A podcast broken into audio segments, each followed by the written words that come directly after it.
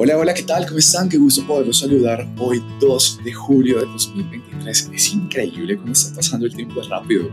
Yo me pongo a pensar y yo digo, wow, o sea, ya acabamos de pasar más de la mitad del año y ya estamos como entrando a esa recta de lo que es agosto, septiembre, octubre, noviembre, diciembre y eso se pasa a mil y confirmen si no es así. Pero bueno, chévere porque estamos cerrando un año que para mí en lo personal fue de muchos ciclos, de muchos cambios, de haber salido de mi zona de confort de una forma que yo no me lo esperaba. Pero bueno, es muy bonito porque cuando haces esos saltos de fe sin preguntarte el por qué lo debo hacer, sino sencillamente piensas más en el para qué, pues ahí es cuando tú entiendes muchas cosas que el universo a lo largo de los días, de las horas, de los minutos, te va presentando en diferentes circunstancias, razón por la cual hoy estoy aquí sentado detrás de este micrófono dándoles la bienvenida. Mi nombre es Joao Frasica, les doy la Bienvenida a este episodio número 15 del podcast de aquí y ahora, en el cual vamos a hablar la razón o la diferencia entre el por qué y el para qué y cómo salirnos del papel de víctima. Primero, quiero hacerte una pregunta antes de, y es, ¿alguna vez te has preguntado por qué atraigo siempre las mismas situaciones a mi vida? Esas situaciones las podemos denominar como personas, de situaciones sentimentales, laborales, personales, que normalmente sientes como si estuvieras destinada o destinado a vivir siempre lo mismo una y otra vez.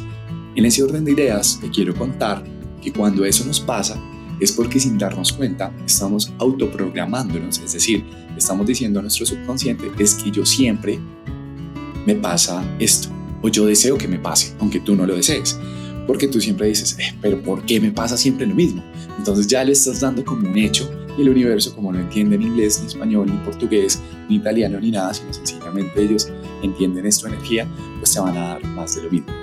Así que quiero empezar este episodio de atrás hacia adelante. ¿Y a qué me refiero con esto? Vamos a hacer la diferencia entre víctima, al cual denominaremos el por qué, versus el para qué, a quien denominaremos el creador. ¿Vale? En ese orden de ideas te voy a hacer varias preguntas sobre cómo vamos a empezar. En algún momento te ha pasado que tú a veces piensas, ¿por qué a mí? Ok, cuando tú estás pensando así, estás pensando más desde el papel de víctima, versus si yo te digo, ¿para qué a mí? Ahí estás pensando desde el papel de creador.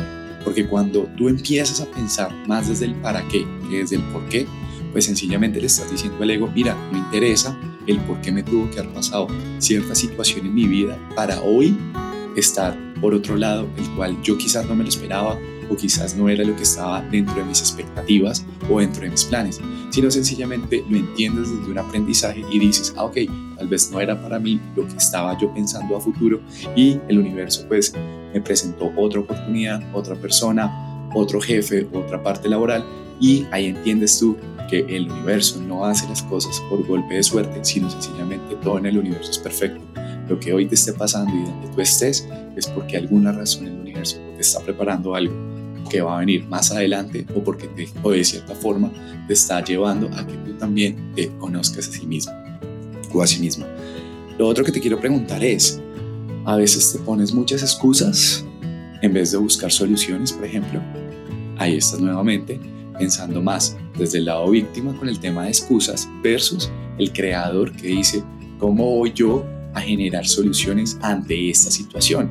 Porque ya de entrada, cuando tú estás buscando soluciones, no te estás dejando pensar o divagar en el tema del por qué otra vez me pasó esto a mí, sino sencillamente qué solución le voy a dar a esto para que en una próxima oportunidad no vuelva y me pase lo mismo. Ahora te quiero preguntar, ¿se queja o te quejas ante la dificultad? Es decir, ¿no ves siempre una oportunidad? ¿Te cuesta ver oportunidades en tu vida? Quizás a veces dices, ¿por qué me ponen a hacer esto a mí cuando no me corresponde y lo veo ya como un reto, pero quizás me dejo ganar más de la dificultad de no saberlo cómo hacer que quizás verle la oportunidad.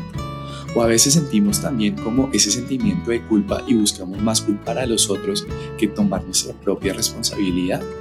En ese tema de las responsabilidades y de cómo podemos, digamos, de cierta forma u otra, interpretar lo que nos toca versus lo que queremos hacer. ¿Y a eso a qué me refiero?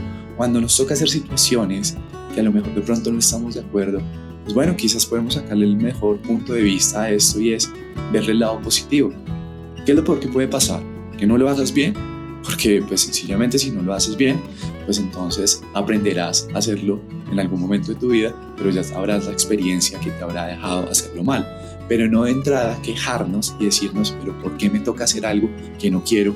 Y ya de entrada, pues obviamente estás generando, sin darte cuenta, obviamente un estado negativo alrededor de lo que vaya a ser ese tipo de situación.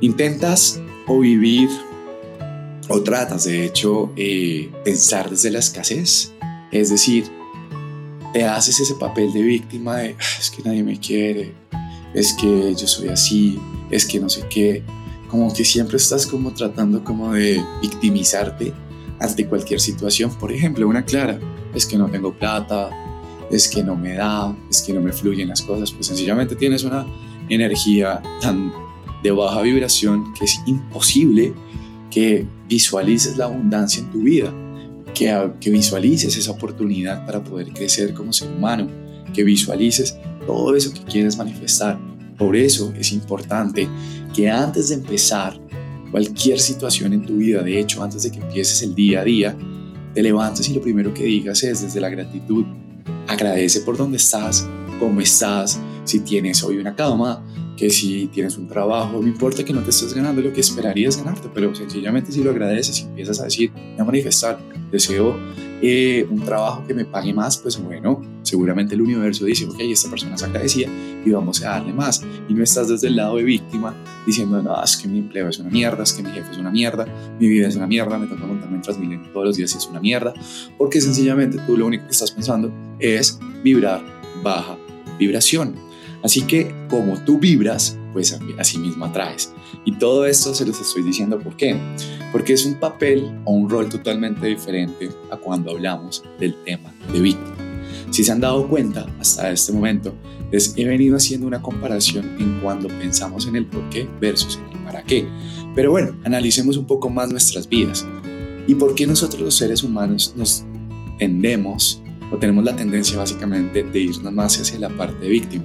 porque muchas veces nos llenamos de expectativas y cuando esas expectativas no se cumplen, entonces empezamos a hacernos un estado de autosabotaje y nos llenamos de miedo. Y ese miedo es porque nos duele que las cosas normalmente no pasen como esperábamos que pasen. ¿Por qué llega a pasar eso? Porque a veces no hemos entendido que si eso no pasa, no es porque, a ver, no es porque nosotros hemos hecho algo mal, porque a lo mejor no era para nosotros. Porque a veces nos pasa situaciones en las cuales decimos, ¿por qué creemos que la solución para poder sentirnos bien es que las cosas sean bajo nuestra propia voluntad y como queremos que sea? Pero ¿qué pasa si no pasa así? ¿Estás dispuesto a aceptarlo? ¿Estás dispuesto a que tú le digas al universo, oye universo, si tú me dijeras a mí que eso no es para mí, demuéstramelo y quítame eso que me está haciendo mal para que yo pueda seguir vibrando positivamente en mi vida. Y de pronto un momento el universo te dice, mañana me quedé sin trabajo. Y entonces, o mañana esta persona me terminó, o me enteré de un chisme que algo pasó. Pues bueno, sencillamente cuando tú te enteras de ese tipo de cosas es porque el universo está orando para que tú empieces a abrir tus ojos y empieces a decir, mmm, ya entiendo por qué a veces nuestra vida se convierte como una Y. Porque a veces nos toca tomar situaciones, nos toca tomar, eh, perdón, nos toca tomar decisiones dentro de situaciones que a lo mejor no están contempladas en nuestra vida. Porque tienes que tomar más por un lado A que por un lado B. Cuando sabes que por el lado A ya sabes para dónde vas, cuál es el final de ese camino. Pero ¿qué pasa cuando te vas por el lado B? Cuando decides de pronto dejar ese trabajo y optas por buscar un nuevo trabajo sin conocer, empezar desde cero, desde el papel de buscar hoja de vida, enviar hojas de vida, buscar trabajo, o a lo mejor cuando te das la opción de conocer a alguien más, empezar a tener tu primera cita nuevamente, o cuando optas quizás por cambiar de lugar de, de donde vives. Son tantas situaciones en las cuales a veces cuando hacemos esos saltos de fe nos ponemos tantos peros, peros, peros, peros, que yo creo que nos llenamos tanto de miedo que nosotros mismos nos terminamos desbloqueando y creemos que las cosas a veces no se nos dan es porque de pronto dice, no, es que el universo no quiere que sea así, no, es que también a veces nos llenamos de propios miedos que no nos permitimos mirar más allá de lo que podemos atraer a nuestras vidas. Así que en ese orden de ideas, quería hablar un poco sobre el tema del víctima, quería hablar un poco del tema de cómo cambiar el por qué versus el para qué. Quería realmente hablar mucho desde la profundidad, desde un aspecto muy psicológico, pues, primero no soy psicólogo y pues considero que eso ya en el, digamos que en el respeto profesional, por llamarlo así, ya pues si quieren indagar un poco más, pues bueno, les invitaría a que tuvieran una consulta con un psicólogo o que buscaran de hecho eh, artículos en internet donde ya puedan de pronto profundizar más en el aspecto emocionales sobre el papel de víctima. Yo realmente lo que quería hoy era contarles algo desde mi experiencia, contarles un poco más, poniéndoles a manera de ejemplo qué ha pasado, qué forma que yo he tomado decisiones en mi vida que me han llevado a salir de mi propia zona de confort, pero pensando más desde la parte de creador, es decir, el para qué a mí, que cambiándome al papel de víctima porque a mí. Es razón por la cual hoy emocionalmente me siento estable eh, y tranquilamente en muchos aspectos emocionales, laborales de mi vida, que fueron cosas que este 2023 no fue restando más que sumando, pero digamos que me ha quitado siete, pero me ha puesto una, y a eso me refiero, fue siete trabajos que perdí, pero me puso un proyecto que al cual estoy hoy enamorado y le estoy entregando todo, y es aquí ahora.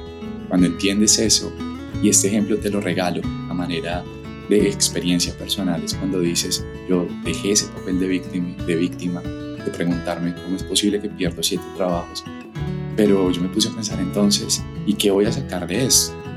Pues sencillo, encontré una solución, fue crear mi propio proyecto, fue tomé la responsabilidad de asumir cómo voy a sacar este proyecto adelante y desde la creatividad y desde la abundancia, todos los días visualizo mi sueño. ¿Mi sueño cuál es? Mi sueño es que este proyecto llegue muy, muy lejos. Así que pues muchísimas gracias a todos ustedes por haberme escuchado y pronto nos estaremos hablando nuevamente en un próximo episodio. Tengan un excelente comienzo de mes. Que Dios los bendiga. Namaste.